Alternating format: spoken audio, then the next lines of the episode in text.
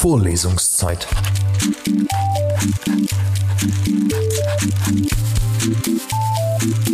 Der Geschichten-Podcast für jede Gelegenheit.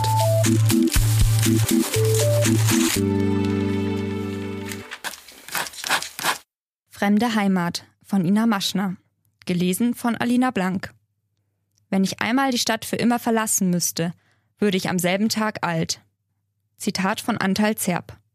Schon von Weitem konnte er die drei Meter großen Buchstaben in sattem Dunkelblau sehen. Das Grundig-Emblem prangte an den Gläsern des Gleishallengiebels des Münchner Hauptbahnhofs. Konstantin konnte nie den Grund dafür benennen, aber diese Lettern zu sehen erfüllte ihn mit einer Art von Glück, einem Zufriedensein durch die kleinen Dinge im Leben. Denn er freute sich kaum über etwas. Auch wenn er hier lebte, daheim war er hier nicht und war eher froh, wenn er München wieder verlassen konnte aber diese monumentale Reklame zauberte ihm jedes Mal ein Lächeln ins Gesicht. Gerade bahnte er sich seinen Weg durch den Duft von Asiafutter, Zuckerwatte und gebrannten Mandeln hinaus auf die äußersten Gleise.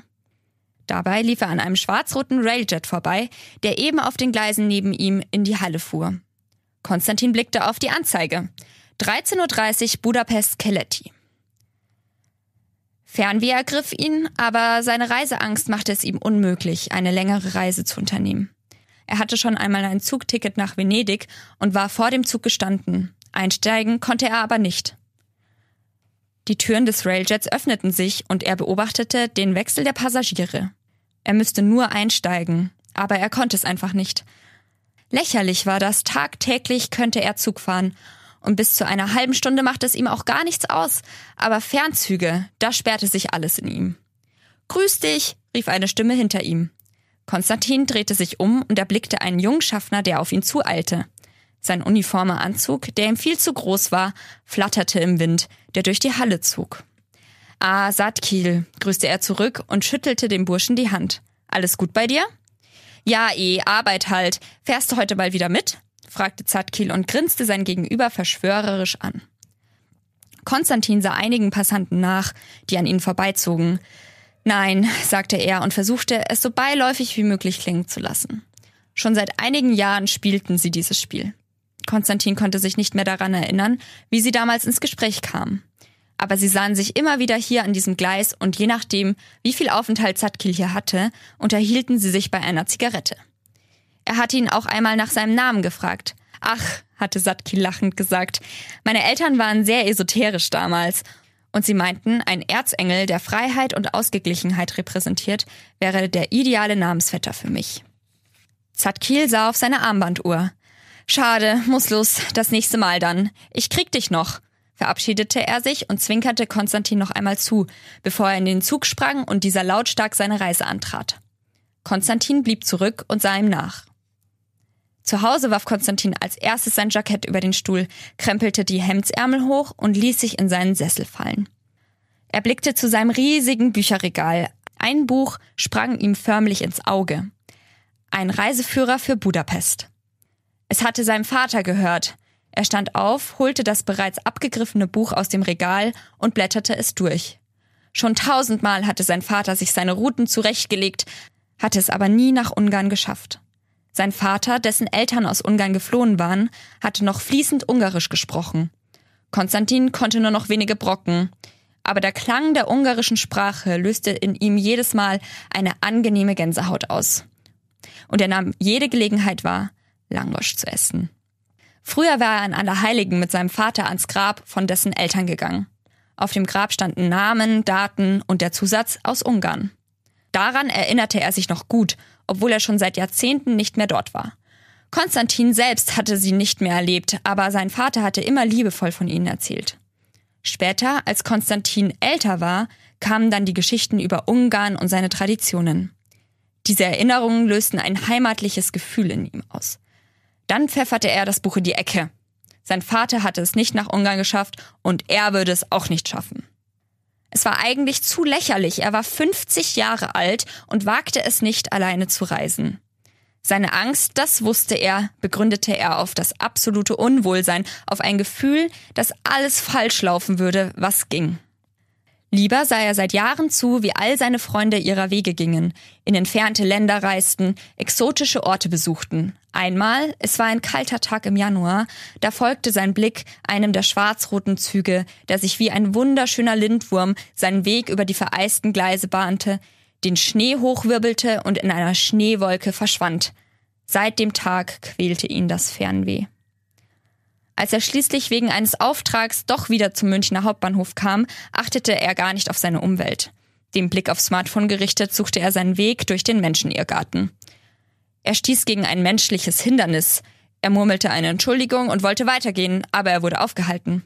Konstantin sah auf und blickte in Satkils Gesicht. Dieser sah ihn verwundert an, ob alles gut mit ihm sei. Ja, aber natürlich. Zatkil zog spöttisch eine Augenbraue hoch. Ja, eh, wir fahren nach Budapest. Komm mit. Was? Ich, ich kann nicht, ich hab Arbeit. Du bist selbstständig und wir sind nicht lange weg. Das geht schon. Konstantin sah sich um. Da war niemand, der ihm helfen konnte, keiner, der ihm sagte, was er tun sollte, ob er einen Fehler machte, wenn er einstieg, ob er es bereuen würde, wenn er hier blieb. Was ist jetzt? fragte Zatkil. Konstantin wand sich. Er drehte sich nach links und nach rechts. Ich habe kein Gepäck. Brauchst du nicht. Wir fahren nach Budapest und zurück. Ich kann nicht, Zatkil. Ich, ich werde sterben in diesem Zug. Konstantins Stimme wurde gleich um einige Oktaven höher. Und ich könnte nicht einfach raus, wenn ich wollte. Sein Gegenüber nickte. Ganz ruhig, Alterchen. Ich wäre immer in deiner Nähe. Konstantin wand sich immer noch. Dankbar und mit zitternden Händen nahm er die Zigarette entgegen, die Zatkil ihm samt Feuerzeug anbot. Nach einem tiefen Lungenzug stieß er den Rauch wieder aus. Es beruhigte ungemein. Ich habe kein Ticket. Zatki lachte. Komm, steig ein. Er streckte Konstantin die Hand hin. Und als dieser sie widerwillig ergriff, zog er ihn in den Zug. Die Türen schlossen sich hinter ihm. Konstantins Atmung glich nur noch einem Keuchen. Was hatte er gemacht? Er sah sich um Sitzreihen, Gepäcktaschen, Menschen. Sie redeten und lachten. Kinder liefen den Gang entlang. Aber er hörte nichts. Es war alles so unwirklich. War er wirklich hier oder bildete er es sich einfach nur ein? Ein Schwindel erfasste ihn, sein Kopf fühlte sich an, als wäre er mit Watte gefüllt. Benommen stützte er sich an seiner Lehne ab. Seine Beine wurden schwer und gaben fast nach. Dann spürte er Zatkils Hand auf seiner Schulter. Ganz ruhig, komm mit, ich hab was für dich. Ist bei meinen Sachen beim Lokführer. Aufmunternd lächelte er Konstantin an und bedeutete ihm, ihm zu folgen. Vorne im Zug angekommen, huschte Zatkil kurz in den Führerraum und kam mit einem Buch in der Hand wieder. Er drückte es Konstantin mit einem Grinsen in die Hand. Es kann nicht angehen, dass du nach Budapest kommst, ohne Antal Zerb zu kennen. Konstantin betrachtete das Buch Antal Zerb, Reise im Mondlicht. Davon hatte er schon gehört. Jetzt bist beschäftigt während der Zugfahrt und wenn, bin ich ja da. Jetzt suchen wir dir einen guten Platz. Konstantin nickte nur. Seine Kehle war wie zugeschnürt. Alles war so eng. Er fühlte sich eingesperrt im Zug, in seiner Kleidung, in seiner Haut. Nichts passte mehr, seine Lunge schaffte es nicht mehr, sich auszudehnen. Auch sie war gefangen in einem Rippengefängnis. Keine Luft drang in sie ein. So schnell er auch atmete, es reichte nicht aus, die Beklemmung drückte seinen Brustkorb und seinen Bauchraum zusammen. Er konnte förmlich spüren, wie sich sein Magen drehte, wie sein Herz zu stolpern begann. Und selbst wenn er es gewollt hätte, er hätte keinen Ton herausgebracht. Zatkil schob ihn auf einen Platz am Fenster. Der Sitz neben ihm war sogar frei geblieben und drückte ihm eine Wasserflasche in die Hand. Ich will hier raus, lass mich raus, flehte Konstantin und krallte sich an Zatkils Revers fest. Dieser löste in einer unendlichen Ruhe seine Hände, setzte sich neben ihn und nahm ihn in den Arm. Alles wird gut. Lachhaft. Das war mit Abstand die schlechteste Lüge, die es auf dieser Welt gibt. Alles wird gut. Wie abgedroschen. Ich komme immer wieder vorbei, ja? teilte ihm Zatkil mit und wandte sich dann zum Gehen. Konstantin nickte. Zwar ärgerte es ihn, wie Zatkil ihn wie ein kleines Kind behandelte, aber dennoch war er unglaublich dankbar dafür, dass sie ihn mitnahm und ihn nicht allein ließ. Er sah aus dem Fenster. Eine siebenstündige Reise lag nun vor ihm. Er sah auf das Buch in seiner Hand und begann zu lesen, während aus den Augenwinkeln nur noch grob die verschiedenen Stationen erspähte. Zatkil hatte Wort gehalten und sah immer wieder einmal nach dem Rechten. Gerade ließ er sich neben Konstantin nieder. So, in zehn Minuten sind wir in Budapest. Nach einer Pause meinte er, bereust du's? Nein, lächelte Konstantin. Dann aber verzog er das Gesicht. Aber was passiert jetzt? Wie komme ich nach Hause? Wie? Ruhig, mein Alter, lachte Zatkil. Wir steigen zusammen aus? dann zeige ich dir den Kiletti-Bahnhof und den Vorplatz. Das musst du schon gesehen haben. Und dann sehen wir weiter. Er klopfte Konstantin wieder auf die Schulter. Dieser verschränkte die Arme und presste sich noch mehr in seinen Sitz. Na, das konnte ja heiter werden. Der Railjet fuhr in die große, neonreonzistische Halle. Die Beleuchtung ließ sie in einem warmen Orange erstrahlen. Als Konstantin aus dem Zug trat, bemerkte er die Leute um sich herum nicht. Er ging schnurstracks weiter in die Halle hinein und betrachtete das architektonische Meisterwerk.